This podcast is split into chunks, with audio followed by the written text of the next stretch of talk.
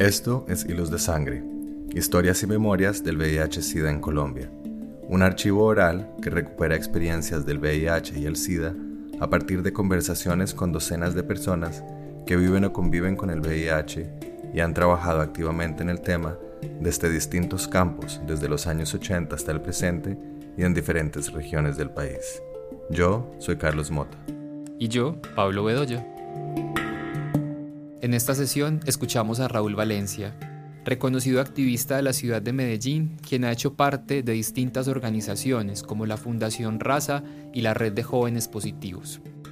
Raúl ha participado de varios escenarios en los cuales, a través de la visibilidad pública de su experiencia viviendo con VIH, ha postulado reflexiones en torno a temas como el uso de drogas, la fiesta, la autonomía corporal, el SIDA y las disidencias sexuales y de género.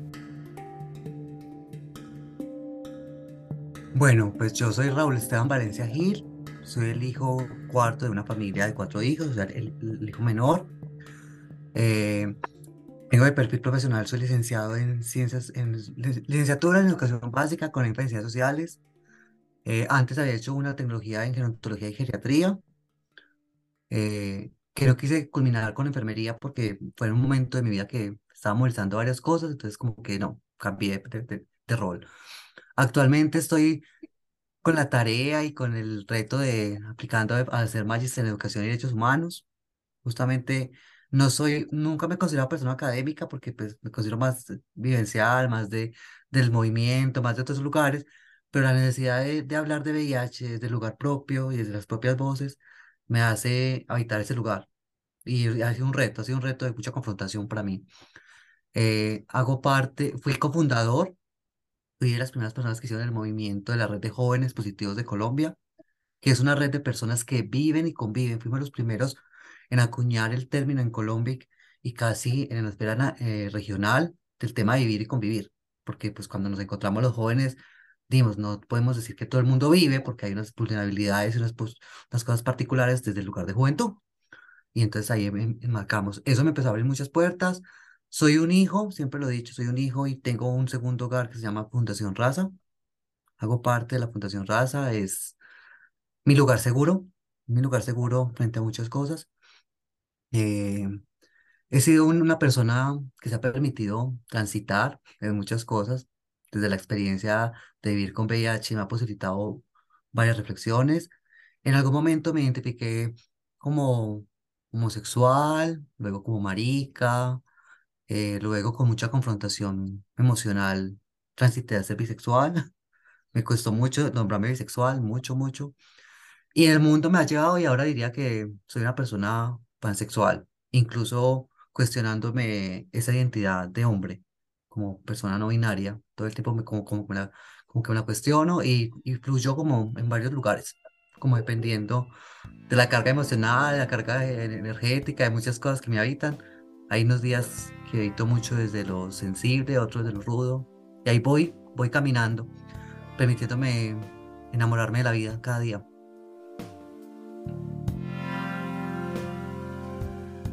Yo me acuerdo que la primera vez que escuché, yo, yo, yo no escuché VIH, realmente nunca escuché, la primera vez que escuché VIH, sino que escuché SIDA. Fue la primera palabra que escuché. Y estaba muy peque, o sea, yo estaba muy peque porque yo recuerdo que apenas me estaba preguntando como que aquel niño me parece bonito, pues me gusta como esto, quiero ver un pene, pues como ese tipo de cosas. Y llega a mi casa eh, un familiar hablando de otra persona que yo no tenía ni idea quién era, que se estaba muriendo de sida. Entonces, y, y, y, pues las casas hablan mucho de muerte, se está muriendo aquel, mataron a aquel, el tipo de la violencia que mataron al otro. Pero que cuando dijo que, que murió decía, pues era como una tensión y un escándalo y como, es que se lo buscó y, hacía un montón de cosas. Entonces decía, pero yo decía, es diferente que lo maten a uno por una bala, una balacera, a morir por SIDA, porque es que está, es como grave, decía yo. Pero nunca pregunté nada, porque pues yo estaba muy pequeño y, si preguntaba me pegaron una pena porque estaban en conversaciones de adultos. Entonces decía, no, eso fue la primera vez como que escuché. Después ya en el bachillerato, imagínense, eso fue creo que en primaria, eso fue en primaria. Yo estaba como en quinto, creo, estaba más o menos.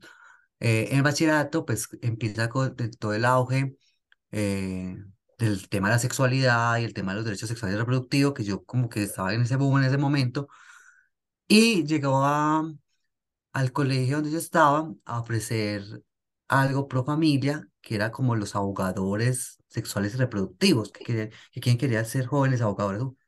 Por eso, entonces yo decía, pues yo tengo muchas preguntas ahí, yo quiero saber de eso, pues yo me, me voy a meter. Y claro, pro familia, es que esa es la primera fuente que tengo que me hablen eh, de VIH como tal. Y una información eh, no tan, tan amable como que tan bacana, pero, pero sí como, como un tema de alerta, o sea, como hay que poner cuidado con esto.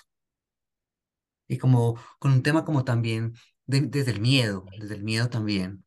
Pues hablando mucho más, más de lo científico, pues del miedo. Ahí estuve un tiempo, un tiempecito, no recuerdo tanto cuánto fue. Luego eh, hubo un proyecto que había remuneración y había más capacitación y había las cosas de juventud con una ONG que se llama Serpami y ahí me metí de lleno y ahí fui coordinador. Ahí era coordinador de un grupo de jóvenes con el tema de sexualidad y ahí ya aprendí más, entonces ya ahí empecé a saber de lo de las pruebas, que, mo- motivando a la gente que hiciera las pruebas, que hiciera las pruebas, que chequeara, que el uso del condón, a poner, a, poner el condón. Yo era un gomoso, o sea, yo, yo, yo, yo, me ponía el condón hasta, hasta para masturbarme. O sea, yo era súper cómodo con el condón porque me encantaba. Pero me costaba mucho porque no me servía. Yo decía, marica, esto realmente sí se, se pone bien, ¿cómo me pone? Pero bueno, son cosas que pasan como en ese momento. Eh, y cuando pude acceder la primera vez a la prueba, yo recuerdo que tuve que pedirle firma a mi mamá para que, poder que, que, que me la hicieran. Entonces yo- mi mamá decía que para qué me iba a hacer eso, que si yo había comenzado a tener sexo por ahí, que con qué niñas que, que, que había tenido sexo, pues yo decía, niñas, yo, no, yo sí mucho me he tocado con niños en los bailes del, del colegio, pues yo tenido... con- Entonces, yo no, mamá, yo quiero, yo hablo todo el tiempo de esto, pues yo quiero saber cómo se hace, cómo pues, tener la experiencia. Y bueno, la convencí, yo la convencí y ella firmó. Eh, a, a ella le explicaron todo también. Me acuerdo que, que ella fuera, tuvo que ir a una charla de eso, le explicaron. Yo me la hice y bueno, ya no. Y ya como tenía esa firma, ya tenía la puerta abierta para seguirme la haciendo con el proyecto. Entonces fue muy charro porque yo, o sea, yo, yo, yo no tenía vida sexual realmente, pero yo me la hacía. O sea, yo quería hacerme la prueba de VIH. Y me gustaba mucho porque también me servía como en los momentos que yo hablaba con, con las, en las charlas que daba, con- como Sardino y hablaba con la gente, si a mí ya me la hice, yo mostraba, ya me la hice. Es bacano saber cómo está, cómo está.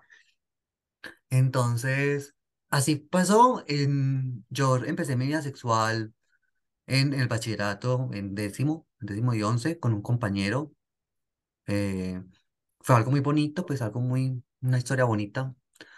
eh, pero él, por el tema de violencia, porque yo crecí en un barrio violento de Medellín, que es Aranjuez, a él lo mataron an- antes de, de, de, de, de graduarnos. Y yo tenía que tener, yo estaba en pleno, yo había descubierto el placer, había descubierto las maravillas que era tocar una verga, o sea, yo decía, yo necesito buscar esto afuera. Y empecé a buscar afuera y yo siempre he tenido cierta fascinación y me prende mucho el tema de la gente adulta. O sea, yo veo canas y ya estoy mirando con otra mirada. Incluso a mí me, me gustaban ciertos amigos en un momento de mi vida que me decían ge- gerontofílico. Me decía, "Oh, marica, te cae pura gente joven y nada más te, te, gustan los viejos. Yo sí me gusta. Yo, pues, pues que los viejos saben buen los viejos, pues hacen cosas mejores que los jóvenes mil veces. Entonces, entonces eh, conocí a un señor muy adulto, muy adulto. O sea, yo me acuerdo que yo no tenía ni 18 años, pero él tenía casi 70. Y fue una persona que le agradezco mucho, le agradezco mucho porque me dio unas, unas conversaciones muy lindas. Él nunca va a olvidar, me decía, si quieres ser el mimo, si quieres ser un mimo, sea el mejor mimo, pero sea, sea lo que usted quiere ser. Y eso siempre me, como que me quedó grabado y siempre se, se lo digo mucho como a las personas pequeñas que están en mi vida. Eh, y creo que también el, el amor que le, que le tengo a Santa Elena es por él, porque nosotros veníamos a tener sexo, porque él era un hombre casado, tenía hijos, veníamos a tener sexo a su finca Santa Elena. Y entonces era un proceso toda la conversación en el carro hasta venir a Santa Elena, para ir a comer la empanada y conversar. Era algo bacano porque no era solamente ir a tener sexo, sino una conversación previa y un jugueteo previo y un sexo maravilloso. Pero siempre hubo protección. O sea, fue algo muy, o sea, yo nunca, nunca con él tuve nada sin protección, nada. Y era chévere. Eh, luego ya empecé a estudiar en el SENA gerontología, ya sabía más de salud, ya me, todo el cuento. Y pues ya era mayor de edad, ya estaba empezando, ya me iban a entrar a discotecas, ya estaba como... No, no era mayor de edad, ya, ya era pasado por mayor de edad, o sea, ya pasaba fácil por cualquier parte, como alguien que, te- que tenía 18 años. Y empecé a salir mucho, o sea, y salía y era... eh, yo llegaba al lugar, decía el lugar, la belleza femenina, porque era muy femenino en ese momento, eh, encarnada en un cuerpo masculino, y eso como en ese, en ese momento no era tan estigmatizado como ahora. que eso gustaba demasiado, eso gustaba demasiado. Y yo era el boom, yo era el boom en, en todas las discotecas, en labios no hacía fila, en, yo entraba por cualquier parte, la mariquita podía con todos. Pero sí tenía como susto porque sí me daba miedo irme con gente desconocida. Entonces yo generalmente como que primero hacía como el vínculo, como el cara, como conocerlo, después me iba con él. Entonces para tener sexo se me demoraba mucho, o sea, me demoraba un mes, dos meses para poder sol- soltarlo. Eh, creo también que se debe por ese tema de la que meten, que yo le decía, escuchar las conversaciones que tenían con las mujeres, ah, con mi hermanita, como que no puede tener sexo, no puede tener sexo tan la primera vez. Yo decía, pues marica, si ella no puede, yo tampoco. Entonces, también creo que, es, que va como por, por esa línea que, que fuera tan, tan rogado en ese momento.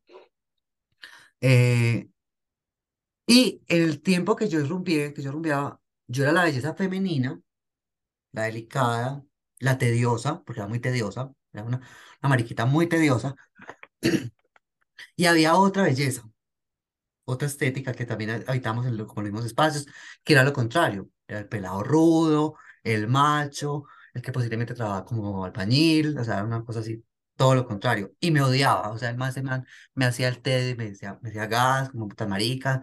O sea, pero era porque como la, la rivalidad en el espacio. Eh, yo siempre he sido mucho de rumbas pesadas. A mí me- yo cuando rumbeo soy, me, me gusta lo fuerte, me gusta rumbear mucho. Y en ese entonces las rumbas eran, terminaban siempre en fincas. O sea, era muy fácil terminar una rumba en una finca lejos de Medellín. Y uno se quedaba allá uno o dos días para que te gustaba. Recuerdo que eh, en una rumba eh, llega, termina, llegamos a la, a la finca, él y yo. Y la gente estaba muy drogada, la gente estaba muy llevada. Y en un momento no, yo, yo me senté en la piscina porque ya no estaban poniendo como la música buena, ya estaba la gente pues en otro, en otro tono. Y me senté en la piscina y él se me sentó, me dijo, parce, ¿por qué tan solo? Yo, pues todo el mundo está llevado. Y como yo no, y, y como yo, a mí me da miedo consumir drogas en lugares que no me sienta seguro y no consumo tampoco mucho, eh, no, yo aquí no voy a consumir. Decía, ah, qué bien. Entonces empezamos como a hablar. El, pues está- empezamos a hablar, entonces me dijo, mira, yo tengo marihuana. Entonces yo le dije, yo le dije, yo, pero es que yo no voy a fumar, fum, fum, fum usted. Empezamos a hablar, a hablar. Él prendió realmente como dos porros seguidos. Y recuerdo muy claramente que al tercero me dijo, no, yo ya no soy capaz más, ayúdame con este. Yo empecé a fumar, me fumé el porro yo solo, ya estaba demasiado trabado, o sea, estaba muy, muy, muy trabado. Eh, y entonces yo le dije, no, yo ya me quiero como acostar, busqué un lugar para dormir, ¿no? Entonces, entonces a acostamos, él cerró la puerta de la habitación para que nadie entrara. Y empezó un manuco, o sea, la marihuana hizo lo, lo suyo. O sea, fue una cosa, un voltaje muy fuerte. Y yo siempre digo en los talleres con el tema de la prevención y drogas, siempre pongo ese ejemplo porque yo lo vivencié. O sea, uno trabado, un efecto de una droga, es un camello poner un condón. Yo me acuerdo que yo para poner ese puta condón, dañé como tres. No, eh, me, me dio mucha dificultad poner el condón a él, mucha. Y él me dijo, yo no, yo, yo no soy capaz de ponerlo, Pó- póngalo usted. Entonces, yo ensayé ponerlo con la boca, o sea, no fui capaz, fue muy duro ponerlo, fue muy difícil. No sé si, la- si el último lo puse bien, pero lo puse. Y tuvimos sexo, pero sí recuerdo cuando me desperté que el sexo estaba reventado, el, el condón estaba reventado. Yo, ay, qué gonorrea, bueno, ya pasó. La cosa es que empecé a hablar mucho con esta persona, empezamos a hablar, a salir, a conversar, ya, ya no había odio, sino como a salir. Y había algo muy particular, muy particular, es que siempre, siempre, muy rara vez, no recuerdo como una que no se haya roto el condón. Siempre estaba roto el condón. Entonces yo decía, ¿será que es muy vergón? ¿Será que hace muy fuerte? Yo decía, ¿pero por qué, puta? O es que también se estoy comprando condones muy malos, pues siempre son los mismos que, que, que yo doy en los talleres. Decía, eh.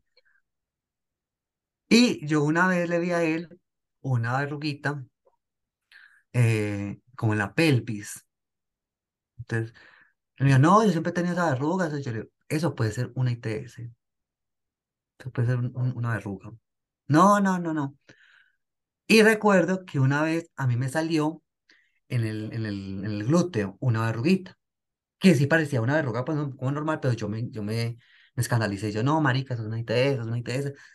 Entonces yo fui al médico y él me dijo, pues mira, puede ser una verruga genital, sí, no te digo que no, pero en esa zona no es común que haya verruga genital, generalmente ahí al lado del ano.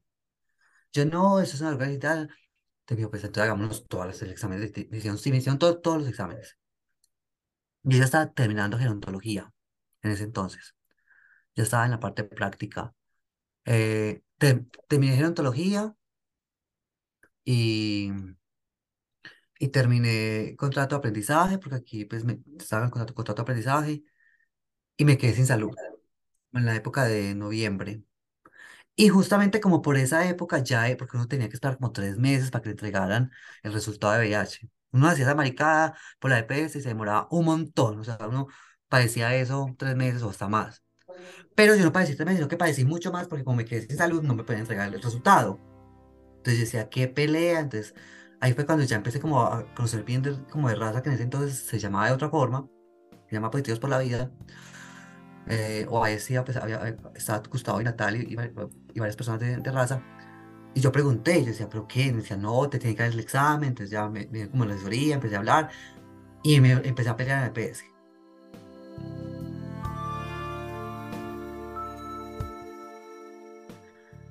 Un día me, me llamó la psicóloga que fue por resultados. Y marica, te salió positivo. Es es, el, el, es el protocolo que hay. Ya, yo, yo, yo la conocía porque yo había acompañado a muchas personas por el examen. Entonces, yo me acuerdo que yo llegué, recuerdo y amo a esa persona, o sea, es una de las personas más importantes de mi proceso, Clara Vega, que era la psicóloga de Confenalco. Ella me miró y me dijo, Raúl, ¿tú qué haces acá?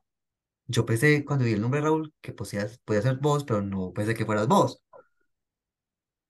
Yo le dije, no, claro, y me decía, entonces me, entonces iba a entrar, entonces entraba, me dijo, pues, te- yo estoy, te estoy entregando este examen porque cuando me, me contaban el caso, yo decía que eso no era ético, me parecía muy mal que alguien que esté esperando el resultado, que por un tema que no tenga EPS, se lo estén negando y que no sepa nada, y que pues la angustia, el miedo, como- entonces yo, ay, sí, claro, pues yo llevo eso habitándolo, pues, creo como los tres meses más otros dos o tres esperando que me entreguen esto.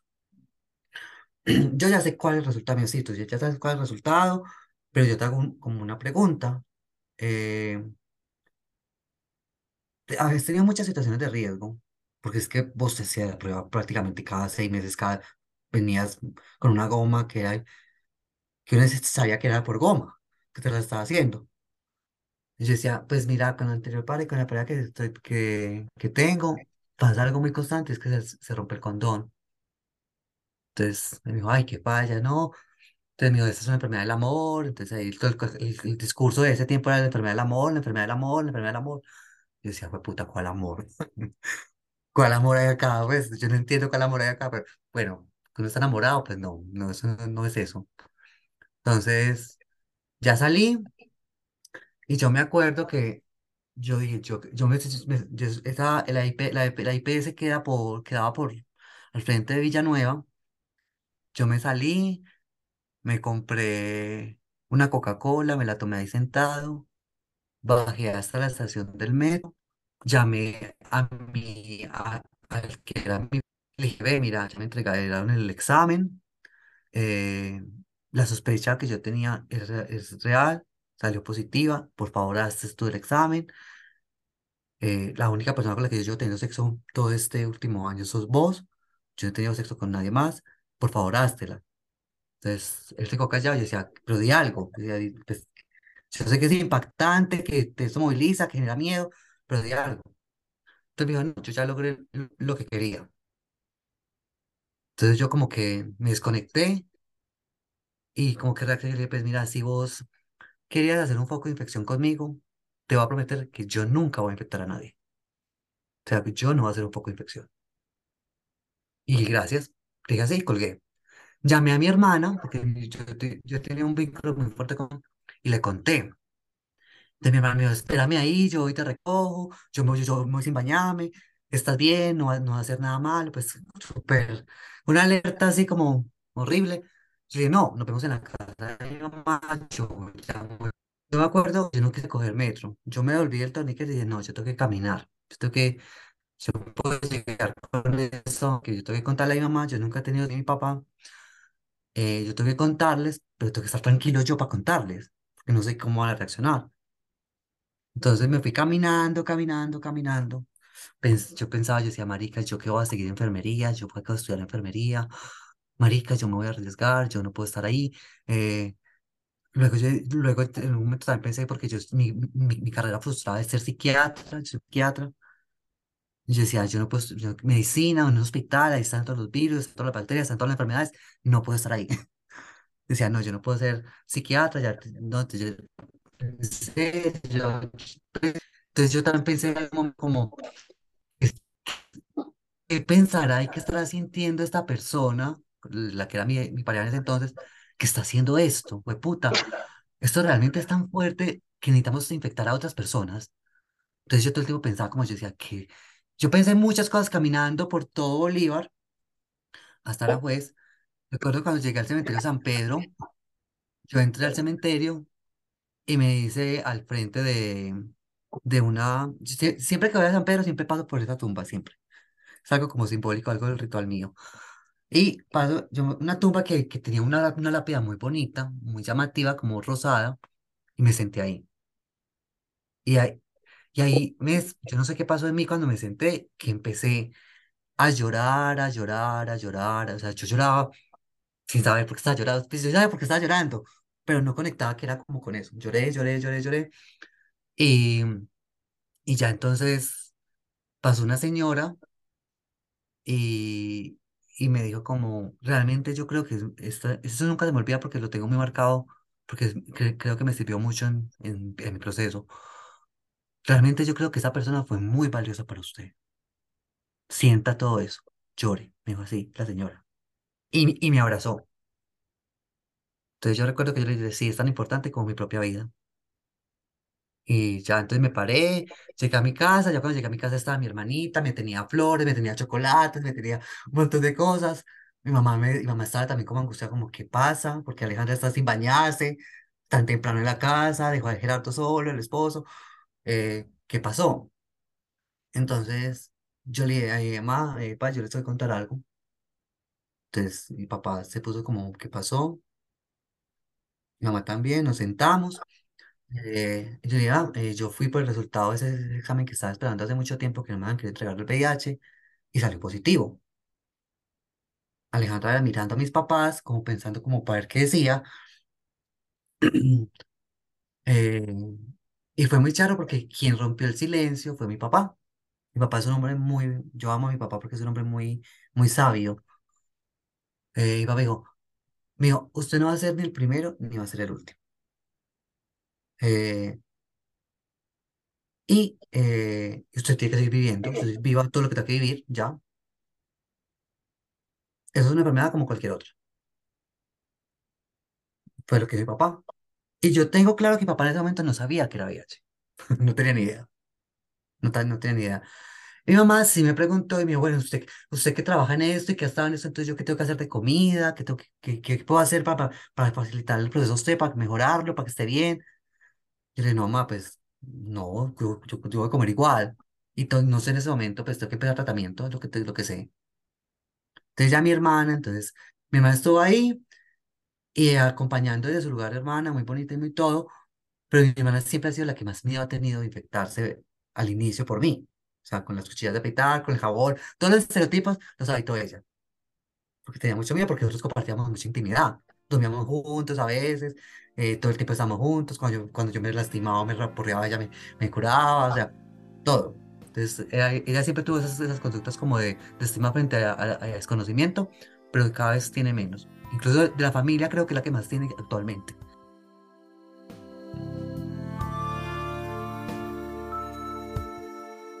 Yo me acuerdo que me estaba bañando y sonó el teléfono, que era un teléfono que sonaba horrible en mi casa, un teléfono súper grande, y me llamaron para una entrevista de trabajo eh, en el Instituto de Capacitación Los Álamos de Itagüí para ser auxiliar de gerontología y geriatría ya con adultos con, con discapacidad.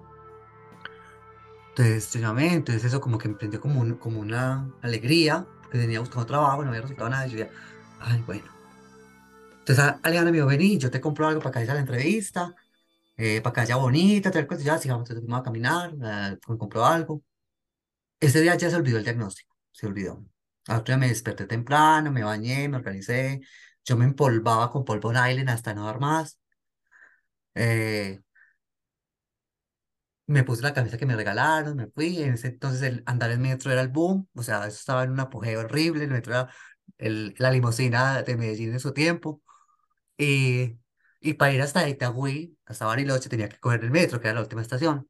Yo me acuerdo que yo me monté, entonces tuve la entrevista, tuvimos la entrevista, me preguntaban muchas cosas, conocimientos de enfermería, eh, conocimientos como en, de acción, de cosas, en momentos como que hacer en momentos de crisis de algún chico, ¿eh? Y recuerdo que la entrevista me la hizo Marta Piedradita, que, fue la, que era la coordinadora de ese momento del lugar. Y entonces me decía, me dijo, Raúl, yo quiero que trabajes acá. A mí me gusta lo, pues, tu, tu forma de ver el mundo, me gusta pues tener los conocimientos. Yo sé que no tienes experiencia, pero creo que pues aquí, aquí adquirirla. Yo al ver que ella como que reconoció tantas cosas buenas y como que fue como tan transparente, yo me sentí en obligación porque yo muy difícilmente oculto cosas. Me cuesta mucho ocultar cosas. Yo le digo, ay Marta, pues yo te tengo que contar algo que yo quizás crea que te haga cambiar de, te, te haga cambiar de, de opinión. ¿qué? Yo le dije, yo me di cuenta ayer que vivo, que, que tengo VIH. Me decía, ay, ¿qué vas a hacer con eso? Yo le dije, pues no, pues tengo que empezar tratamiento. Me decía, bueno, vas a empezar a trabajar, vas a tener salud, vas a empezar tratamiento, eh, tienes, pues tienes que dar el trámite a eso. Entonces yo como que, ah, yo, ah, bueno, entonces eso no es problema. Me no, eso no es problema. Pero entonces yo no te voy a poner en enfermería. No te voy a poner en enfermería porque quizás te, te tocar esas saturaciones, te tocar expuesto a sangre, eh, pues te puede tocar aplicar inyecciones y que pronto te chuses, o sea, prengamos eso, yo, yo te voy a poner en internado. Yo, ah, bueno, listo. Entonces empecé con internado y fue un, un lugar donde aprendí mucho, aprendí mucho y fue lo, lo, que me motivó a ser profe. Allá fue realmente donde le cogí el, el amor como a la, a la, a la pedagogía. Eh, estuve seis meses en internado, luego ella me decía, no, tú no puedes estar en internado, Raúl. Me llamaron, tú tienes muchas habilidades para ser auxiliar pedagógico. Tú vas a estar en, en, aulas.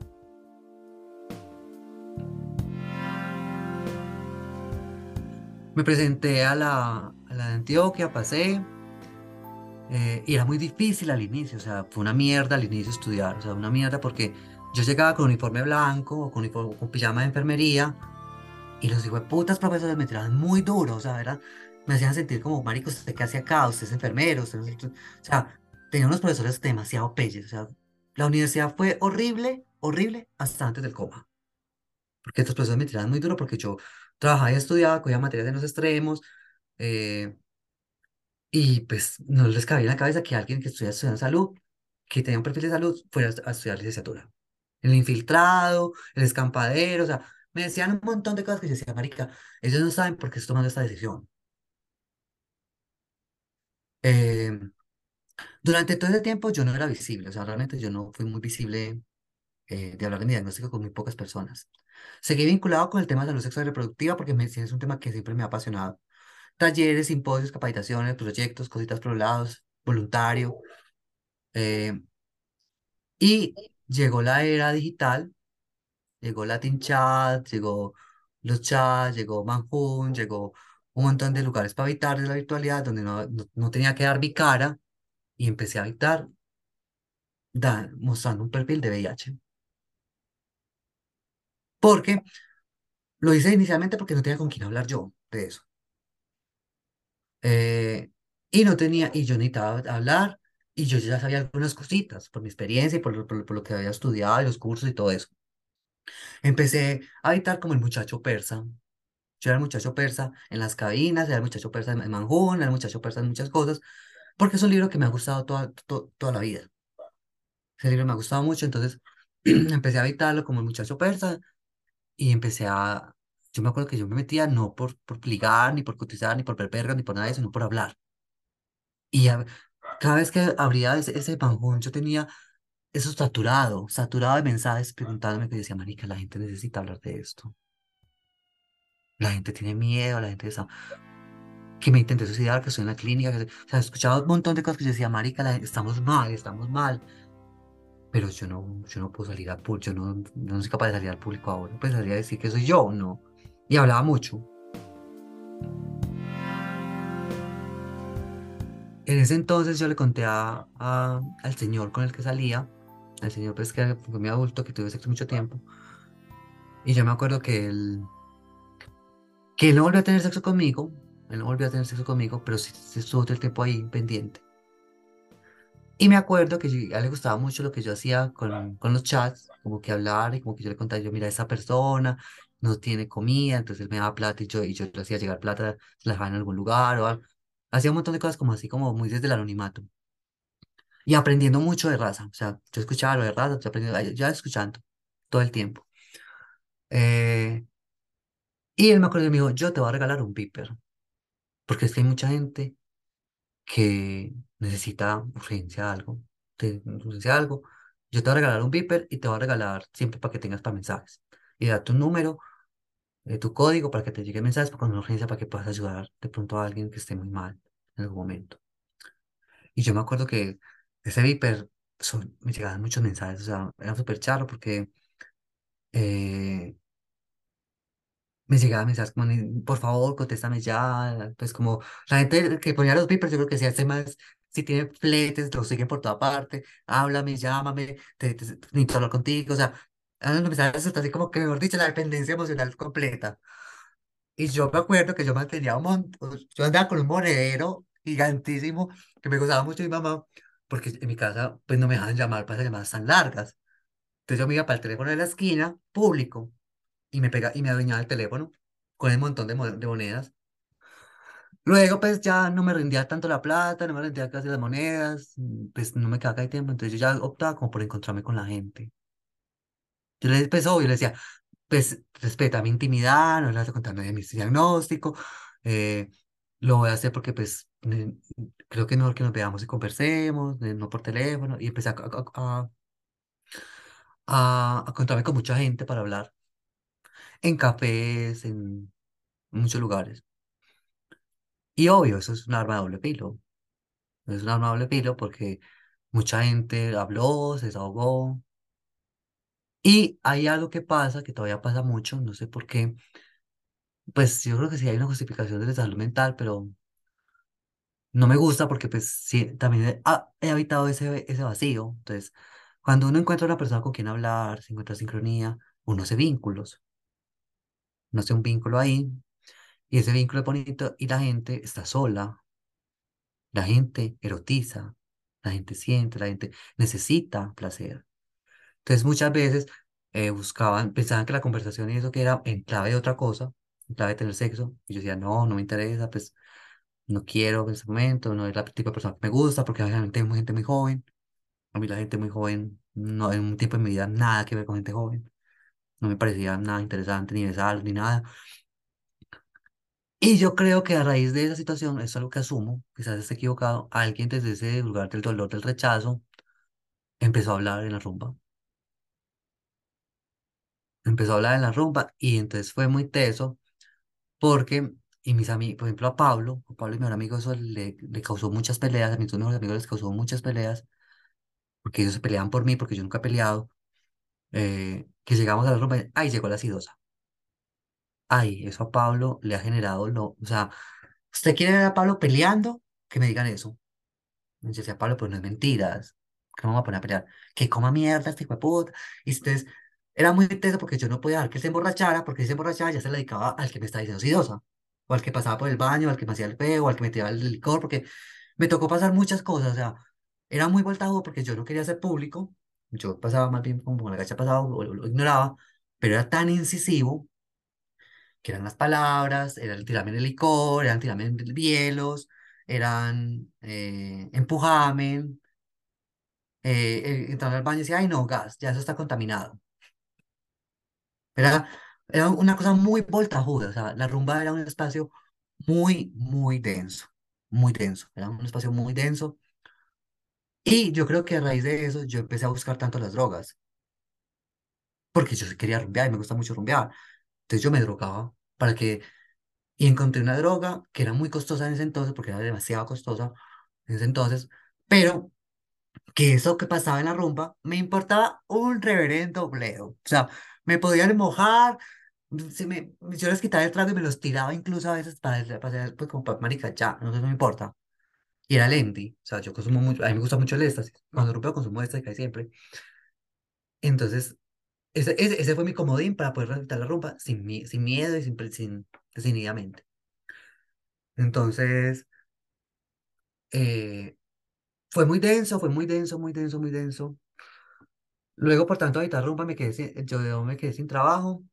Ah, no, pasó algo en, en Álamos, yo decidí renunciar eh, y empecé a trabajar como en la parte de gerontología y geriatría de terapias en casa, con un gerontólogo de la ciudad.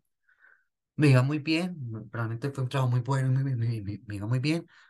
eh, y ya poco a poco eh, lo que se fue pasando fue como que ya necesitaba pues más rumba, entonces me, empezó a conocer, me, me contrató Luis, Luis Berrigo para un lugar que no era gay en el poblado, en Agua Panela. Yo allá era quien el encargado de los covers. Y un día fue la hermana y se enamoró de mí y que, y que tenía que ir a, a- que yo tenía que pues, ser parte de Viva, parte de Viva, pues yo no quería parte de Viva porque yo las maricas como eran de tediosas conmigo. Y yo decía, marica, qué pereza ir allá porque eso va a ser problema. Entonces yo le dije a Luis Berrío, Luis Berrío, yo no quiero estar allá porque eh, pues sabes mi diagnóstico eh, y marica, pues, pues eso no, no, no, no le conviene a Viva y yo tampoco la va a pasar bien.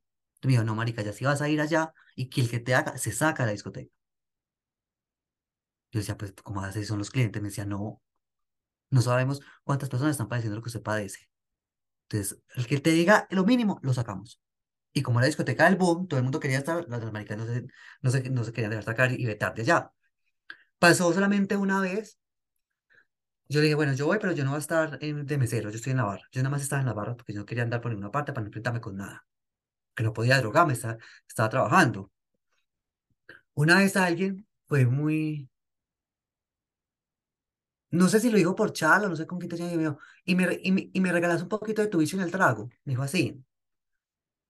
Entonces José, que era el que compartía barra conmigo, lo escuchó, le dio mucha rabia y fue y le contaba a él y lo sacaron, los hermanos lo sacaron y lo vetaron y era un cliente fijo. Y eso fue como una alerta para todo el mundo. Y ya viste, ya chévere, ya cambió como el, el ba- bajó las, la, la atención con el tema del diagnóstico en la rumba. Eso como que ayudó. Luego hicieron una rumba de Manjún, me nombraron chico Manjún, porque pues como que ya pasé a otro lugar de deseo. Eh, y bueno, todo fue súper bien, ya se, se acabó y pues yo decidí de alejarme de la ropa porque no estaba rindiendo en, en lo académico, yo tenía esa prioridad en lo académico. Además hice un vínculo, hice un vínculo estando en Viva, que pues yo nunca he tenido pareja después de eso, o sea, yo no he tenido pareja porque pues, ¿quién se va a querer meter con alguien con SIDA? En el, en el, en el 2005, ¿quién se quería meter con alguien con SIDA? Nadie. Eso era muy, muy difícil. Y yo, para poder tener sexo, yo tenía la obligación, me sentía en la obligación de decirlo, porque yo había dicho algo cuando me cuenta del diagnóstico y lo estaba cumpliendo. Yo, por cuenta mía, nadie se iba infectar. O si se infectaba con conciencia, sabía. Entonces yo cogí una fama de, de grilla, de calentador, de casquillero, porque con nada, o sea, salía, que me gastaran, coqueteo, besitos, pero nada de cama. O sea, que la marica, quien se la coma, privilegiada. Pero nadie sabía por qué.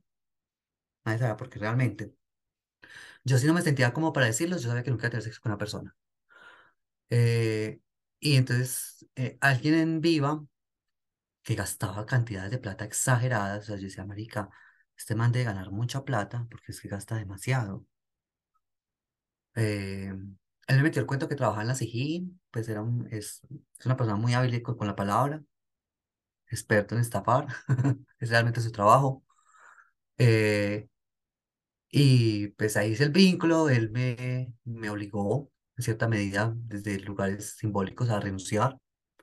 Empecé un pico con, él, al principio era muy interesante. Pues yo siempre he dicho que los policías pues están metidos supuestamente con uno. Eh, y bueno, me acuerdo que el día, el primer cumpleaños que pasé con él fue muy charro porque estábamos durmiendo en la casa de la mamá de él y llegó la policía por él. Y claro, sabía mucho de la Fiscalía de Procesos Judiciales porque tenía un montón. Entonces, claro, entonces ahí ya, ya, ya me di cuenta de la realidad de él, ya, ya tenía el vínculo, tenía el apego, él, él, él, él me amaba teniendo VIH, él me amaba, entonces yo tenía que estar ahí, yo no podía dejarlo. Entonces, me acuerdo que yo, al ver que estaba en la Sijín, con un montón pues, que no dejaban ver, una presentación toda densa, un montón de cosas, yo eh, acudí a una de esas personas que me contactaba por Manjún, que era un fiscal, eh, que eh, hablábamos mucho porque pues desahogaba con Pichero su, su, su lugar seguro para hablar del diagnóstico. Yo lo llamé, él me vio muy mal, me recogió, hablamos, estuve en el apartamento. eh, yo le dije, no, él me ama, me decía, no, él es una persona mala, es- es- mira todo lo que ha hecho. eh".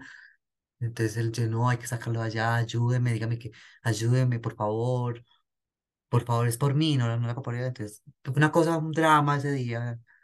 Yo me acuerdo que él me miró, me decía, en serio, usted haría lo que fuera por, para que lo saquen. Yo sí. Entonces él me dijo como, bueno, yo siempre me quería, yo siempre me, que- me quería acostar con usted, tengamos sexo y yo lo ayudo a, que salga. Sale, pero va a seguir con todos los problemas.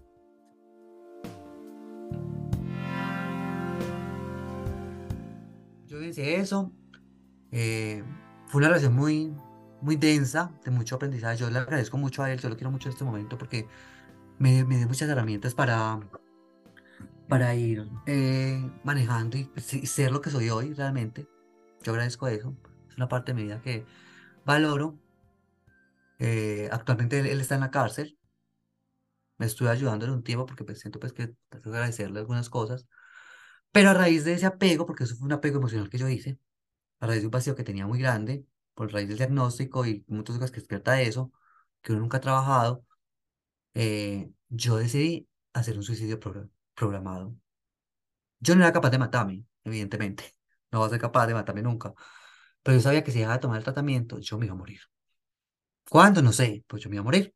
Entonces dejé de tomar el tratamiento y empecé a rumbear y a consumir cuánta droga existía. Y evidentemente eso me cobró factura. Y justamente eh, empezó a cobrar factura muy fuerte porque eh, terminé con él. Nosotros terminamos. Terminamos, yo me fui para mi mamá a vivir otra vez. Eh, Y ahí sí rumbeaba mucho, ahí sí que rumbeaba en Medellín, rumbeaba en Bogotá, en Cali, o sea, todo el que me quería cachonear y llevar y tener sexo conmigo por rumba, vamos. Yo veía, mejor dicho, ese fue el tiempo quizás que viví el placer más decididamente en mi vida. Creo que es la parte buena de ese momento. Eh, en ese entonces ah, eh, evité en cierta medida mucho las prácticas de BDSM, porque evitaba la, la penetración porque estaba drogado. Entonces yo decía, no tengo mucha conciencia, pero sí amárreme, sí sométame, sí póngame en cera, pues un montón de cosas. Eh, sí fui mascota de muchos, de muchos eventos, fui mascota de mucha gente. eh, y bueno, fue todo el cuento. Y me cobró factura, me cobró factura con una tuberculosis multi, multiresistente, y con caposis y tomegalovirus, o sea, a la marica le dieron todas las oportunidades que podían dar en ese momento de la vida. Y estuve eh, en coma durante nueve meses.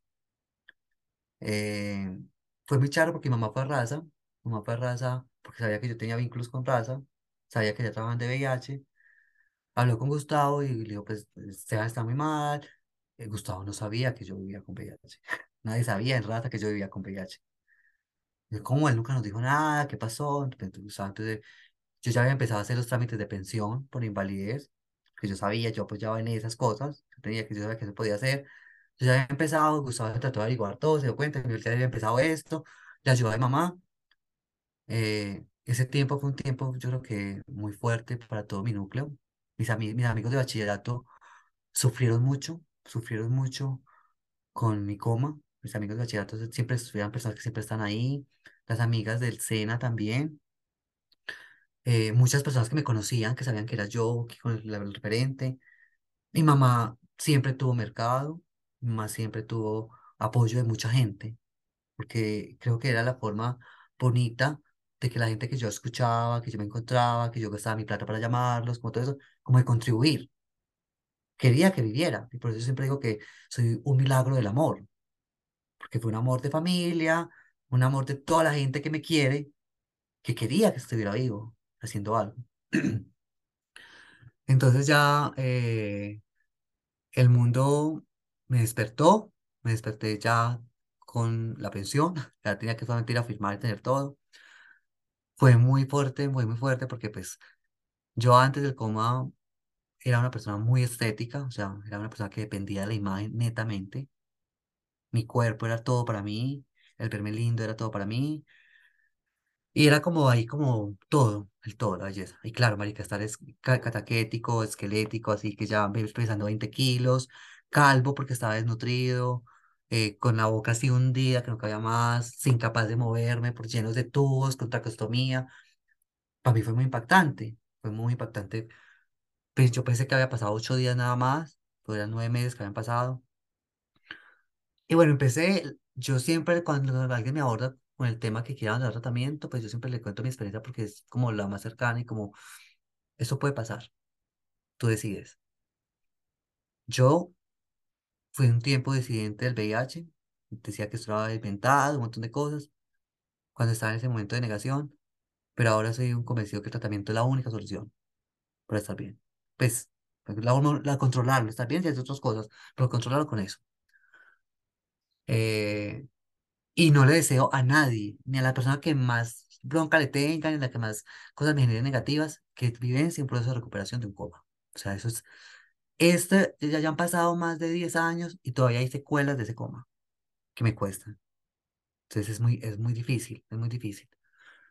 Entonces, eh, empecé, em, volvió esta persona con la que tenía el apego emocional, él me sacaba de centros comerciales, él era, él era una persona que compraba todo, o sea, compró mi felicidad con motos, con, con una casa, pues él quería como, él sentía culpable, él en algún momento me dijo que sentía culpable por eso que había pasado. Entonces estuvimos ahí, fue un problema porque entonces volví a hacer como ese, ese, ese- apego, eh, hubo unos momentos tensos donde yo sí, otra vez quitarme la vida, me corté las venas porque me, me engañaba, un montón de maricadas, un, un drama así tipo novela. Eh, En un momento de la vida, entonces ya, pues ya empecé a caminar, volví- ya pensionado con un ingreso fijo, construí donde mi mamá en el aire, eh, eso va a generar una renta, y empecé ya a vincularme mucho más con lo social, porque decía, no, marica, ya, pues ya es inevitable que la gente no sepa que la marica tiene sida. O sea, ya, o sea, es inevitable, ya todo el mundo lo sabe. Ya voy a hacer lo que siempre quise hacer, voy a ser visible. Y yo, lo- y yo lo hablé con mi mamá, y mi mamá me dijo, ay, pues es que su abuela, como es de tradicional. Yo, bueno, yo aquí no lo voy a comentar, pero por, por fuera sí. Cuando me dé cuenta que salga en un programa de televisión, pues yo te diré para que no lo pongas, para que mi abuela no lo vea. Pero fue una mierda porque quien más me apoyó cuando se dio cuenta fue mi abuela. O sea, mi abuela fue, mi abuela siempre ha sido muy, un referente bonito para mí. Entonces, eh, porque mi abuela fue pata en su tiempo, o sea, fue, fue trabajador sexual. O sea, una Biblia, ¿sabes? Se, las cogía en el aire. Eh, entonces empecé a hacer público, y ahí fue con el arte de jóvenes, una cosa. Y pues em- se me empezaron a abrir las puertas, a ver. Entonces, hubo un momento en que yo dije, no, marica. Eso es una oportunidad, una oportunidad para ser, ser, para ser lo que yo quiero ser y tratar de ser el mejor, lo que me decía a mí Álvaro todo el tiempo. Entonces empecé a hacer, a, a militar, a activo, entonces a, a mover cosas, a, a, a un grupo de jóvenes, ya en raza sabían, ya en raza entonces empezar con más proyectos, empecé más cosas, siempre ponía mi experiencia por todo el tiempo, porque siempre pienso que la experiencia tiene un lugar de saber que en la academia no tiene, entonces, te das cuenta, entonces siempre estoy haciendo, haciendo súper bien. Y con, con, con esta persona que vi, yo dije, mira, nosotros no vamos a funcionar viviendo en Medellín. No. Eh, vámonos de Medellín, vámonos para el campo.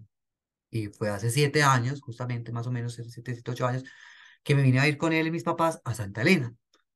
Obvio, la casa lujosísima, una cosa pues que ahora es una finca silletera, imagínate, es una cosa gigantísima, eh, porque pues él, él pagaba gran parte del, del arriendo, entonces todo el cuento. Pero eso fue mierda, eso fue- yo ya estaba en terapia, ya, ya no sentía lo mismo, ya sabía que era un apego, ya estaba trabajando eso.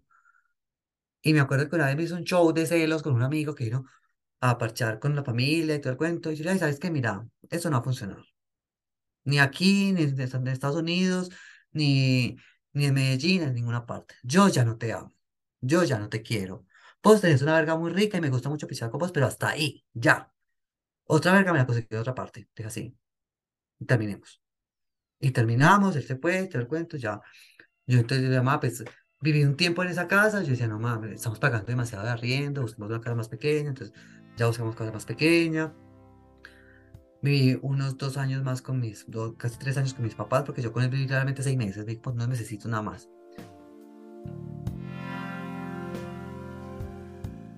Siempre quise andar cogido la mano por la Universidad de Antioquia. Siempre quise estar en el, aeropuerto hablando mierda con, el que me gustaba.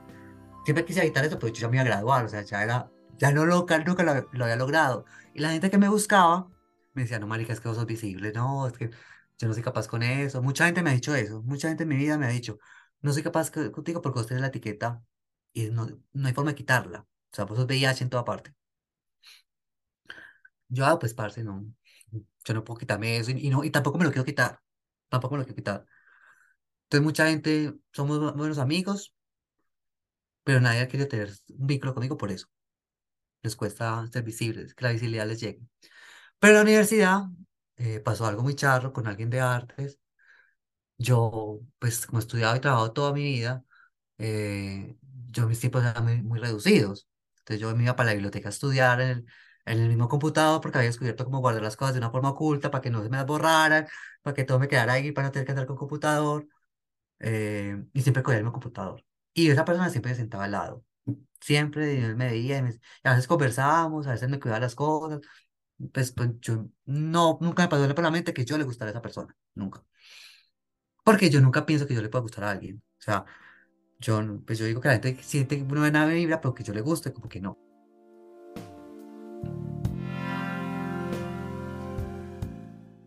Yo nunca me he vinculado con lo religioso, entonces eh, nunca me metía que, que Dios me quiere, por esos discursos que a mí me parecen que, que no ayudan mucho. Y a los jóvenes no nos gusta que nos hablen de Dios, marica, pues de, eso es para los viejitos. Entonces, yo hablaba de otros lugares, aprendí con todo lo que había aprendido de ellos, porque pues tengo la fortuna de que por mi vida han pasado Gustavo Campillo, María Natalia, Osvaldo Rada, Andrés Cardona, Miguel Ángel, Pacheco, o sea, eh, personas del activismo de vieja guardia, David Morales, o sea, desde muchos lugares de saberes, con la experiencia de VIH, y yo he sido como la esponjita absor- absorbiendo, porque para mí sí ha sido muy importante que la gente que está empezando un diagnóstico, o que de una u otra forma, vivir o convivir con él, tenga algunas herramientas diferentes para asumirlo. Entonces yo como que hago la esponjita y hago como un proceso, ahí me sale por como transposición didáctica para que checas de ellos. Y, y entonces eh, eh, empecé a dar muchos talleres, muchas, fue una cosa, yo nunca había trabajado tanto en mi vida como, es, como en pandemia. Nunca, nunca había trabajado tanto en mi vida como en pandemia.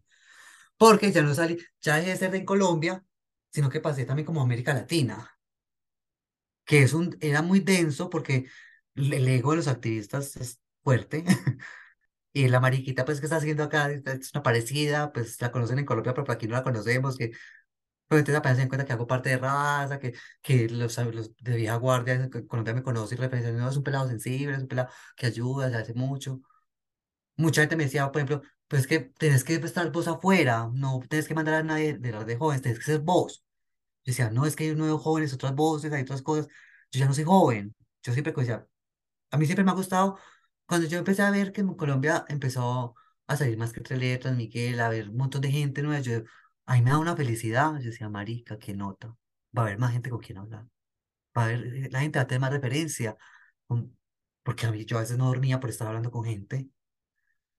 Entonces, eso para mí, y ahora, por ejemplo, en ese momento de mi vida, yo decía, qué maravilla. Yo hablo Twitter y ver que la gente hable tranquilamente y que expongan temas, eh, que logren algo que yo no he logrado, porque es algo mío que yo no he logrado, vivenciar su genitalidad y su placer descodido y sin el miedo de otras cosas. O sea, yo decía, que, o sea, estamos en un momento donde están emergiendo un montón de cosas súper bellas, súper potentes, que digo, fue puta, viví para verlo, porque yo pensé que no lo iba a lograr. Es, es- el caos que me tocó vivir a mí, yo decía, esto no me va a tocar a mí.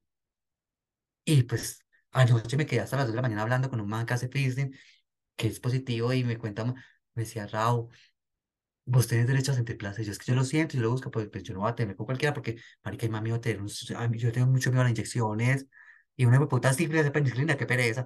Y es hablar tranquilamente de otros lugares con el, pues, y me decía, entonces, ¿cómo le hacemos eso para que la gente entienda? Y, en, y ahora yo pienso que uno tiene que hablar desde la experiencia. Pues usted en algún momento te va a nombrar. Desde ahí vas a hacer, ¿por qué no hago esto? ¿Por qué busco esto? Y me decía, él me decía, por ejemplo, decía, yo, me decía anoche, yo creo que casi todos los que hacemos fisting somos VIH positivos, porque es un lugar que no tenemos mucho riesgo. Yo posiblemente, posiblemente, y es un lugar de placer que has descubierto y muy bacano, pero yo no veo ni metiendo una mano ni que me la metan, puta.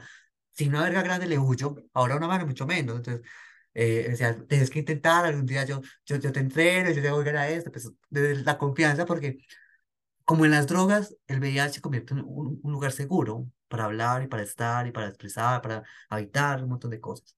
Entonces, ver eso ahora la cotidianidad es algo que, que va generando como algo que me genera mucho, mucha satisfacción, mucha satisfacción. Eh, después de, de Lindura, llegó alguien que me vio hablando y haciendo pruebas en la escena, que llegó a mí eh, con preguntas de, de identidad, porque no se sentía bien con el cuerpo que tenía eh, pues algo que me ha permitido el VIH es habitar otros, otros lugares de, de saber, la diversidad, el transitar, eh, la paternidad, otros lugares que el VIH, es muy, es- es muy transversal. Yo lo conecté con fundaciones de, de experiencia de vida trans, tránsito, y cuando terminé con Lindura, eh, pues yo aproveché para hacer una cosa que no había hecho en mi vida, que era subir fotos de mi cuerpo, fotos de mi cuerpo desnudo. Obvio, no mostrando todo porque pues sé que todavía me falta mucho para mostrarme todo, me cuesta mucho todavía, pero fue una foto de un fotógrafo que me, que me quiso tomar unas fotos porque el VIH me ha, me ha traído gente muy linda que han venido a mí y, y- me han ayudado de sus formas también porque les importa y me decía, vos sos bello, vos tenés un cuerpo lindo, yo te voy a hacer unas fotos bonitas. Me hizo unas fotos hermosas, son mis mejores fotos, las amo. Las tengo en el, en el Alexa, en la, en la Alexa del- de la casa, las fotos que hay son esas, porque me encanta verme.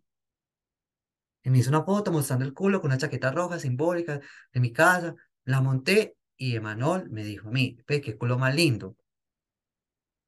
Entonces yo le dije, "Oh, pues ahí tiene, pues charlando, porque son muy, can- muy cansados, ahí tiene para que haga lo que quiera. Pues el que tiene le digo, pide a él. Y yo le venga, pues es que usted no es heterosexual. Me decía, no, yo soy pansexual. Yo, y yo, pansexual. Yo, ah, qué interesante. Decía, pues yo soy bisexual. Yo he estado con hombres y mujeres cis.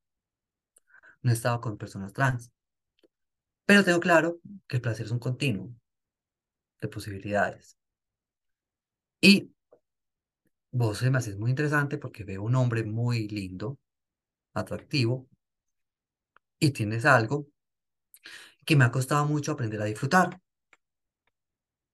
que es una vulva. Entonces me decís, ¿qué haces? Entonces empezamos a conocernos, salimos. O sea, me, lo que le agradezco a Manuel es permitirme transitar, o sea, permitirme cuestionar mi masculinidad. O sea, pues puta, gracias, gracias infinitas, Emma, por eso, porque yo decía, eh, cuántas cosas, vivencié violencias y cosas potencié en temas de VIH por esa masculinidad tóxica, por esa masculinidad que no ayuda para nada, porque realmente muchas cosas que me cuestan ahora es por esa masculinidad en, en, en- en mis procesos. Entonces, me ayudó mucho, te lo cuento.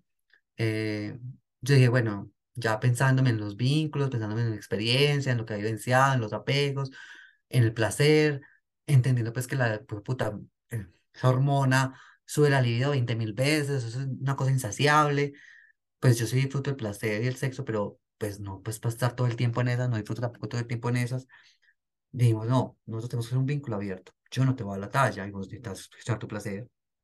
A él le costó mucho al inicio, lo abrimos, uno, como unos acuerdos, unas cosas. eh, y pues, como todo en la vida, uno transgrede. Pues somos, personas que transgredimos todo el tiempo la norma, un montón de cosas, las líneas que, poseemos, que, que nos pone el mundo, como no más transgredir las propias. Y esos límites se, se transgredieron por parte de él. Me dio muy duro, porque pues yo siento que a mí, a mí y amo fuertemente a Emma eh, estaba haciendo un- una proyección de lo que veo en mis papás, un vínculo lindo, un vínculo desde el amor, de la compañía. Yo quiero terminar mi vejez como mis papás, eh, muy idílico pues, en este mundo, pero pues si ellos lo pudieron, pues personas lo, lo podemos, hay que buscar la forma, cómo hacerlo. Eh, y ya no confiaba, ya no confiaba porque ya no sabía si estaba haciendo vínculos o estaba teniendo sexo. Entonces yo le dije, no, no hay, no tengo tranquilidad, eso prima para mí algo que he entendido y que le, que le agradezco a, a Gustavo es, hay que, lo principal es estar, estar uno. O sea, el uno es, el uno es el número perfecto. El número perfecto porque está uno y uno eh, a veces está mierda, está vuelto, pero uno está. Todo el tiempo está. Y a veces es difícil estar hasta con uno mismo. Entonces siempre es, el primero, el uno, el uno. Si llega alguien es a sumar. Muy rico el vínculo, muy rico la emocionalidad, muy rico el compartir, pero suma. Pero si no genera, si va a anular ese uno, no, no es. Eso de primar. Y entonces, ent- desde ese lugar le dije, ay, no, no vamos a hacer daño, yo te quiero mucho. Terminamos y es muy charro porque el VIH te posibilita mucho, o sea, incluso para esos procesos de duelo, que algo que peleé mucho tiempo con la parte clínica, es que tienes que hacer el duelo al VIH. Yo, duelo, güey, puta, si yo no estoy muerto, ¿cómo hay que duelo? ¿Qué tengo que, a, a- qué tengo que hacer? ¿Qué ha muerto en mí? ¿Por qué tengo que hacer un duelo con el VIH? Duelo el que ha generado un montón de muertes, un montón de cosas, un montón de suicidios. Entonces nunca, pero sí, uno se hace, uno confronta todo el tiempo un duelo constante, porque la sociedad le muestra a uno eh, que habitar con un diagnóstico como este eh, muere, muere en muchos escenarios, muere en el escenario del placer, en el escenario de las estéticas, porque pues hay una necesidad muy fuerte, incluso yo me cuestiono mucho ahora, es ¿Por qué tanta gente con VIH es tan importante cumplir los estereotipos de masculinidad o, o de belleza? Porque quiere seguir estando ahí registrando esas estéticas, que es el lugar de denunciación. Y, y la preocupación es que no puede tomar proteína y los medicamentos. Marica, que es el principal, el cuerpo o tu salud.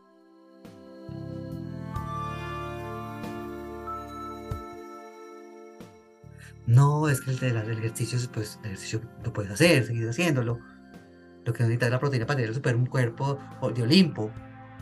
Pero qué muertes simbólicas genera el diagnóstico en cada una de las personas que lo habitamos, que hacemos unos caminos dentro de los estereotipos de la sociedad para poder encajar. Todo el tiempo estamos buscando cómo encajar. Y es muy voltajudo, es muy voltajudo porque yo me, me pregunto todo el tiempo y, por ejemplo, a mí cuando me decía, ay, estás gordo, yo, ¿qué es estar gordo? Ay, ay, cómo estás de bonito. Marica, yo me voy al y me veo igual. Pero bueno, ¿qué es bonito para ti? Ah, estás repuestico. Ah, no me voy enfermo. No, no quiero decir eso, pues eso es horrible. No, estoy tratando de entender porque me- cuando me lo dices me, me prende como yo, marica, que es, que es estar bonito porque yo no logro identificarme bonito, que para mí bonito no existe, y quiero entenderlo, porque pues quiero saber, pues no no, es por malo, y lo asocio con las cosas de, de- de mi entorno y como, como para generar la conversación. No, es que no sé explicarte, marica, es que no me estás viendo enfermo. Es eso. Es eso, pues la gente no es capaz de decirlo. Sea, es súper violento, o sea, es una cosa muy, muy voltajuda. Y otra cosa que me parece súper teso, que me, que me da mucha risa, que es otra cosa que me confronta mucho cuando quiero como generar como discordia, lo hago a mí mismo, lo hago, es evitar los lugares de homosocia- homosocialización. Saunas, videos, o sea, es súper gracioso. Y en Medellín mucho más, es una cosa que me genera mucha particularidad. Y me encanta ir, me encanta porque me encantan las zonas húmedas. Yo voy y, ah, hola. Pues me saludan todos como de lejitos. Hola, hola. Y yo, marica, que supieran que casi todos viven con VIH acá. Pero la marica que tiene el, el tatuaje, la marica que lo habla públicamente, esa hay que tenerla ya. Como bacano, que esté disfrutando todo el cuento. Hasta de pronto me desearán, hasta de pronto. Eh, y es muy charo porque la última vez que fui, porque pues yo voy generalmente con mi mejor amigo, pero mi mejor amigo está ahora con un vínculo afectivo que le cohibe eso. Entonces la marica no puede ir a saunas porque voy solo, que es maluco. Eh, la última vez que fui fue muy charro porque a mí me encantan los jacuzzi. Yo algún día voy a tener un jacuzzi en mi casa, me, me. Me gusta. Entonces fui, fui a uno y yo me siento en el jacuzzi, me tomo la cervecita, converso. La gente me mira, ay, me encanta lo que haces, qué valiente. Yo, gracias, pues bacano, chévere. Me hacen preguntas a veces así como escondidito, como, ve, me está pasando esto, ¿qué puedo hacer? Ah, les respondo. A veces me voy a dar la vuelta como por, por habitar el espacio para ver, también soy bullerista, me gusta ver, y es muy gracioso, o sea, la única forma que la gente se atreve a tocarme es donde no, la gente me- no me puede reconocer. Me siguen, entran al sauna, entran al turco, pero en la parte más oscura, cuando saben que ya me metí ahí, manoseémosle, toquémosle, y si tengo la oportunidad, comámoslo. Y a mí me genera mucho, me, me encanta hacerlo porque, chico, puta, están acá buscando placer al extremo y me convierto en el fetiche del placer extremo, porque no lo reconozcan. Yo me entro, a veces me dejo tocar, a veces no, pero no tengo sexo porque yo, y una vez me acuerdo que alguien me decía, uy, ta- ta- este, este, este sí es casquillero, digo así duro. Yo le dije, no soy casquillero, soy, soy frentero. Y el día que me va a comer, me come a plena luz, no oscuras, porque yo sé quién eres. Ya, fue como, me ha pasado eso. Y otra vez alguien me decía, Raúl, pero usted viene siempre acá y nunca tiene sexo con nadie. Yo decía, no, realmente no. ¿Y por qué? Es que no te gusta. te-". Yo dije, es que la gente me busca para tener sexo escondidas. Y yo no tengo por qué esconderme. O sea, así como te, te toca sacar con él, con él, yo también, aquí, aquí, aquí, aquí- alguien me puede tocar delante de otra persona. O sea, yo un momento en mi vida vivencié a alguien con el que me gustaba mucho porque hacía ondas muy bien y tuve un- una, relación secreta porque no quería que nadie lo viera conmigo. Pero, marica, yo no merezco eso. Es que yo no soy menos que nadie. Y el que me quiera comer o quiera que me lo coma, que me lo diga de frente, durito, y posiblemente vaya a un cuarto solitos y nos comamos. Entonces él se miró y dice, es que, que usted sí es muy, muy irreverente. Y yo dije, bueno, quizás, dije sí. Y fue muy charro porque fue a andar y cuando dice Raúl, yo quiero tener sexo con usted, yo "Ah, vamos. Y fue muy charro porque todo el mundo, como, en serio, si era así, como, así, así, así era, así era lo con usted. Y yo fui, tuve sexo, muy chévere. Y él me decía, ¿sabes cuánto tiempo te sigo en redes? ¿Sabes cuánto tiempo eh, me he pajeado con vos? Y yo decía, marica, ¿y ¿por qué nunca lo dijo? ¿Por qué nunca lo dijo? No, pues te tenía respeto. Y yo decía, es que no me estás irrespetando. Decirte que te atrae, que, que, que seas otra persona, no es irrespeto, si lo sabes decir. Y yo te lo dije que me tenías que decir si querías tenerlo, ya. Y fue muy charro. Entonces, yo habito después por, para confrontar a la gente, porque a la gente le cuesta, o sea, yo nada más hablaba hoy con un amigo de Argentina que me llamó muy temprano porque estaba muy mal emocionalmente y me decía, ¿qué mierda? Llevo hablando 20 años de VIH y que me digan que no se meten porque yo hablo de VIH, gonorrea, puta, que lo maten. Yo decía, marica, me pasa igual, pasa en Argentina, pasa en Bolivia, pasa en América Latina. Eso quizás no pasará, porque no conozco, porque no conozco mucho de esos, de esos lugares del mundo, es en Europa, posiblemente. Pero la gente que habla ya, pues es, es otro mundo, es otro mundo diferente al latino. Entonces me decís que, marica, nosotros merecemos ser amados. Yo, nosotros y todo el mundo, nosotros, las personas trans, personas diversas, las personas que están en las cárceles, los asesinos, todos merecen ser amados. Pero, marica, el amor nos quedó grande como sociedad. Reinventémoslo, busquémoslo.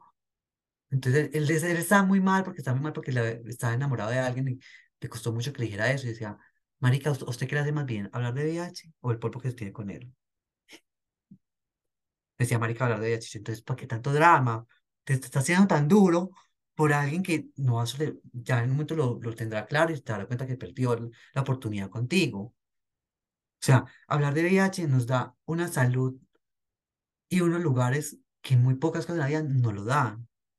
No dejemos que otras personas anulen esos lugares por sus miedos y sus cosas, marica, que los tramiten ellos, así como nos ha tocado a nosotros tramitar en la soledad, en nuestra intimidad, en nuestros, en nuestras redes de apoyo, toda esa mierda que la sociedad nos ha hecho creer.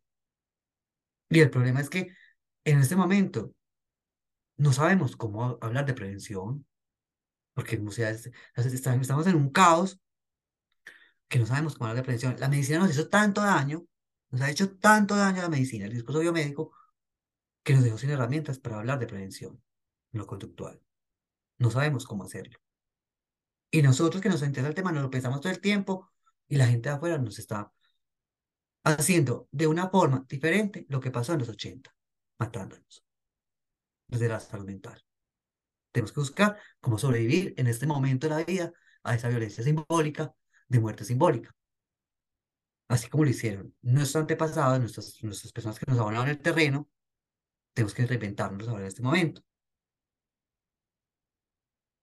Antes me decía, Raúl, porque pues casi con todos los artistas que yo hablo, no los conozco personalmente, porque yo nunca he salido del país, porque primero me da miedo, me da miedo salir del país.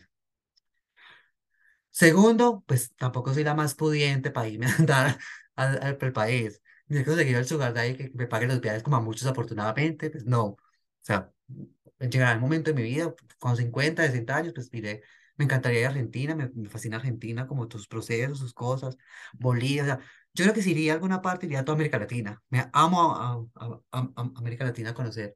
Conozco mucha gente por internet, con muchos activistas. Me duele mucho, es algo que, que me dolió mucho este año. Había un amigo, era un amigo fuerte. Si lloro, tendré que parar Pablo porque no puedo llorar por mi tema de salud, pero es algo que no he procesado como bien.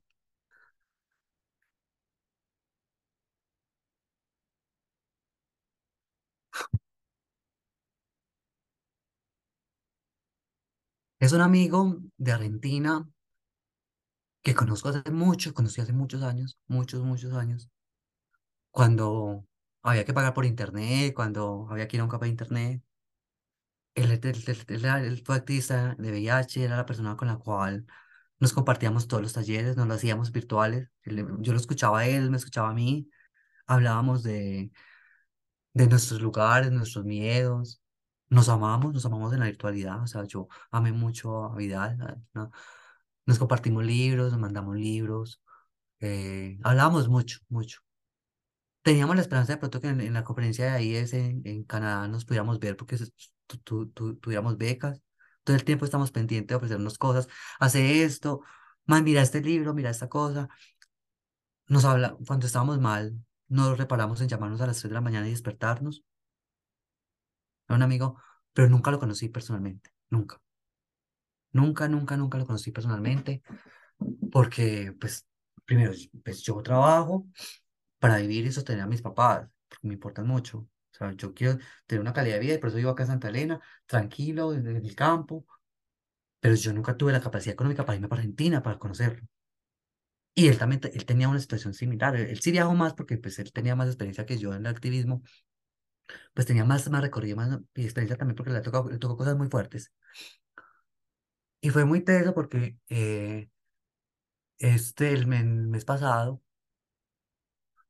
eh, por, por otra amiga de Argentina, me di cuenta que se había muerto Yo cuando vi eso, yo decía, marica, ¿pero qué pasó? Si yo hablé con él hace 15 días. Fui a buscar el chat, me dijo que había estado en Colombia, que había estado en Bogotá, que, que había dejado el vuelo, que iba a estar un día más. Yo pensé, o sea, yo pensé, yo, marica, eh, voy a ir a Bogotá. Es más fácil ir a Bogotá, conocernos, acompañar al aeropuerto, aunque sea eso. Pero el tema de, de, de subsistir y con la crisis económica y con todo, yo decía, marica, pero yo todavía no tengo contratos, cualquier plata que me gaste posiblemente me va a hacer falta para el arriendo, para mis papás, la cirugía de mi mamá. Y yo le dije, Vidal, yo en este momento yo no puedo ir, o sea, pues yo sí tengo la plata para ir, pero no tengo contratos, entonces no sé cuánto tiempo vas a estar sin contratos.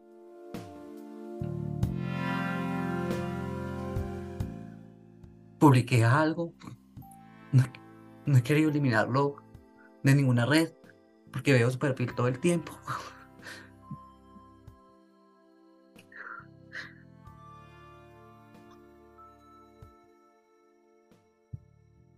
Porque es lo que vimos los activistas. Llevamos ya un rato habitando lugares con el diagnóstico, haciéndole la cara. Somos nuestra red de apoyo, la única red de apoyo que tenemos. Mucha gente está ahí, mucha gente está ahí de expectativa, ah, facilitando y bacano, todo eso. Pero a veces esa red, por eso es importante las redes, las hacemos, la gente no sabe que están. Por eso, cuando necesitamos un medicamento, lo conseguimos de una. Porque mucha gente nos lee. A mí, diario, no falta quien, no falta quien lo haga, me tira duro y me dice cosas como un post tan público, qué mierda, vos publicás hasta, hasta, hasta una cagada, vos eh, definitivamente no tenés vida. Yo decía, marica, yo me he dado cuenta que cuando hasta lo más mínimo que yo publico, hay una sincronía con alguien en quien ve esa publicación, que crea un perfil falso que, y que le ayuda de alguna forma. Y si algo tengo claro, Pablo, es cuando yo decidí hacerme visible, fue para tener con quién hablar, ser el referente para que alguien hablara lo que yo no tenía con quién hablar. Porque es que yo, yo mucho tiempo aho- era ahogado en el diagnóstico. Y por eso entiendo cuando la gente abandona tratamiento. Y por eso entiendo cuando la gente dice no quiero usar condón. eh, cuando les da tan duro un, un- un- una ruptura emocional. Cuando en la familia les dicen algo fuerte, porque yo no lo vivencié afortunadamente, pero vivencié otras cosas desde un lugar de soledad. Y soy consciente que mucha gente lo está vivenciando al mismo tiempo.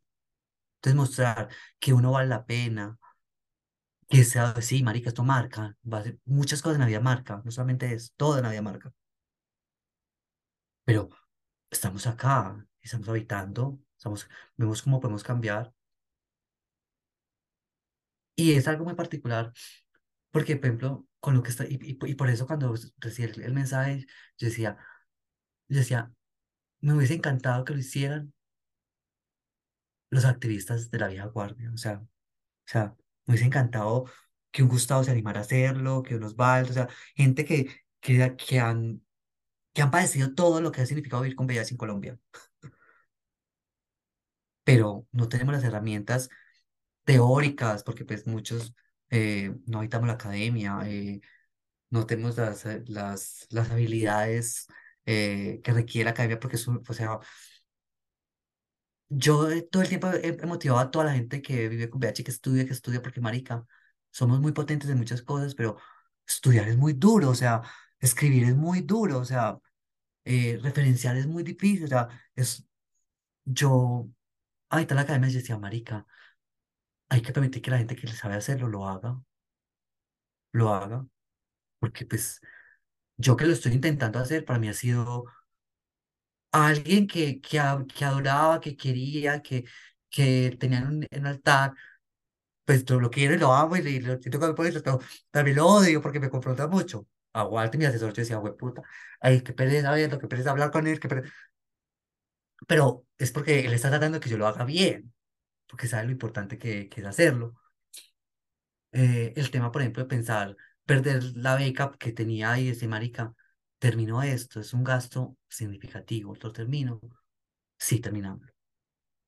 Eh, tener que sacrificar cosas que para mí son importantes, como eh, tener botellas de vino suficiente para tomar cuando yo quiera por la noche, eh, tener droga, no, tener droga la que me gusta y saber que compro droga buena para, para, para no hacerme daño, comer en un restaurante, comer lo que yo quiera comer, sacrificar un montón de cosas, porque pues ya me metí en ese barco y lo, y lo vas- este año lo saco como sea, así sea lo último que haga en mi vida, lo saco ese, esa puta tesis, eh, porque siento que también es una deuda, o sea, porque yo lo quiero, yo quiero darle lugar a la importancia de la militancia en VIH como transformación, porque Eh, yo nunca me he nombrado activista, yo siempre he dicho que soy una persona visible.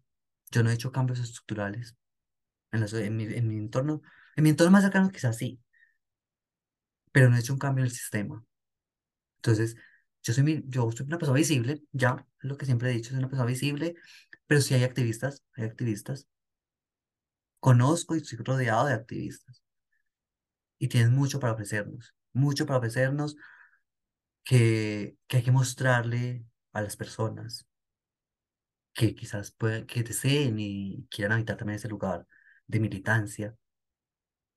Entonces, mi, yo, yo, y sobre todo cuando empecé a trabajar con el Fondo Mundial y con las entidades que tienen el recurso económico, la instrumentalización que, que le dan a nuestro saber, a nuestra experiencia y la pisoteada que le dan es desgarradora. O sea, quien tiene el recurso hace con nuestro diagnóstico lo que le da la reverenda gana. O sea, es una cosa, cuando me decían, es que no, no, no tenemos que pagarle porque es que el activismo no se paga. Yo, marica, entonces, ¿para qué me busca para que lo haga? ¿Para qué quiere que hable yo de determinada cosa o de mi experiencia que la muestre si te, si te está favoreciendo un objetivo tuyo? Entonces, merezco un mínimo que me pagues algo, pero no. Entonces, claro, mucha gente, y sobre todo veo porque también lo pasa en los pares que crean organ- que crean mo- movilización social a partir de organizaciones, es que instrumentalizan el activismo. O sea, personas que no tienen quizás el contexto favorable de la academia, que no pudieron estudiar o, otras cosas, pues que tienen unos saber bonitos, su imagen instrumentalizan para, su, para, para nutrir su bolsillo. Y yo viendo todo eso, desde estando ahí como esa esponjita absorbente del movimiento y de, vivir y, y de todo, yo conocí dos personas, sobre todo una, una más que, más que otra, que, que no hace eso, o sea, son lugar de posición, son la, es la persona, una de las personas más sabias que conozco en mi vida, en mi entorno, afortunadamente.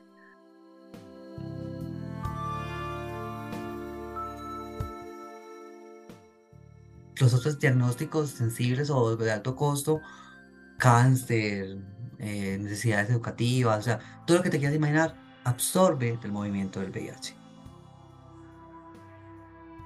Los, los, los, los programas de atención se, se moldean a través del programa de VIH, pero la gente no ve eso.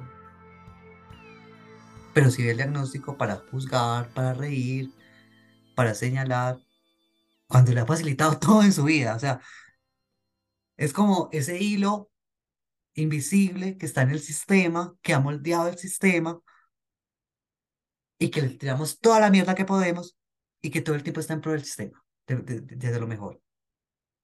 Entonces, yo veo esa necesidad, veo esa necesidad de ponerlo, de ponerlo en la academia, que siento que es un lugar con un proceso de incidencia particular y que puede cambiar cosas.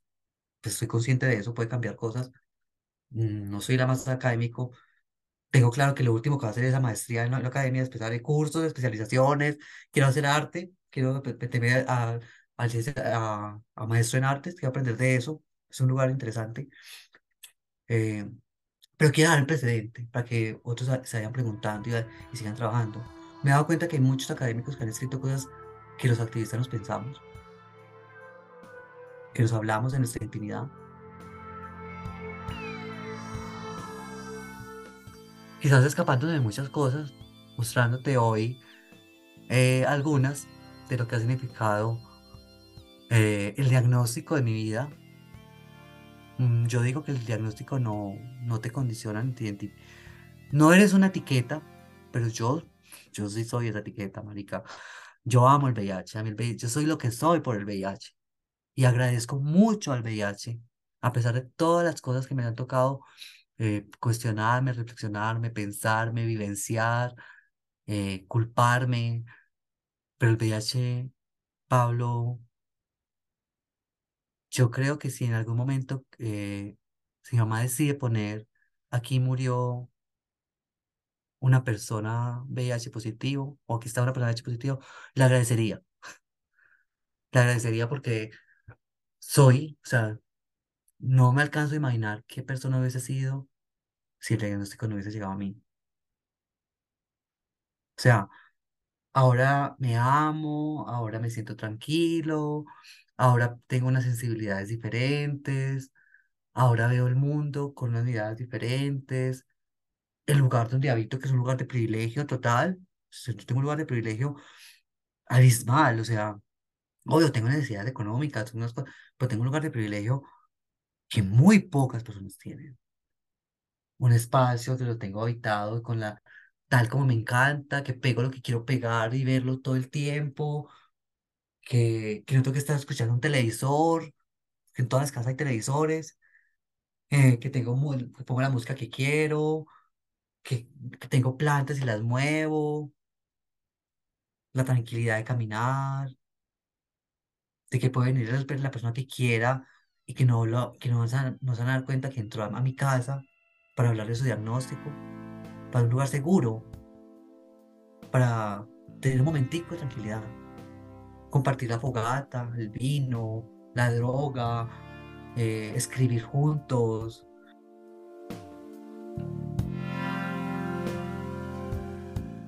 Creo que me merezco eh, expresar cosas desde otros lugares diferentes de la palabra, de visualizar otras formas del VIH, que creo que es importante. Y esa ha sido más o menos como la, la experiencia de, de, en este, este de Raúl Esteban Valencia, porque amo mi nombre, porque tiene el nombre de mi papá, pero me gusta mucho que me digan Raúl, eh, una persona que se reflexiona a partir del VIH todo, y que ama hablar del VIH. O sea, am- amo hablar de SIDOS. O sea, yo no digo que tengo VIH, digo que tengo SIDA, porque realmente me dice que tengo SIDA y que no me lo quiten, que no me quiten el SIDA. Porque a pesar de que muchas personas van por el tema de que la, cura del, del VIH, la cura del VIH, yo creo que es importante también para, para el mundo que la tenga, pero a mí no me interesa tenerla. Pues yo disfruto tener mi bichito conmigo, acompañándome todos los días.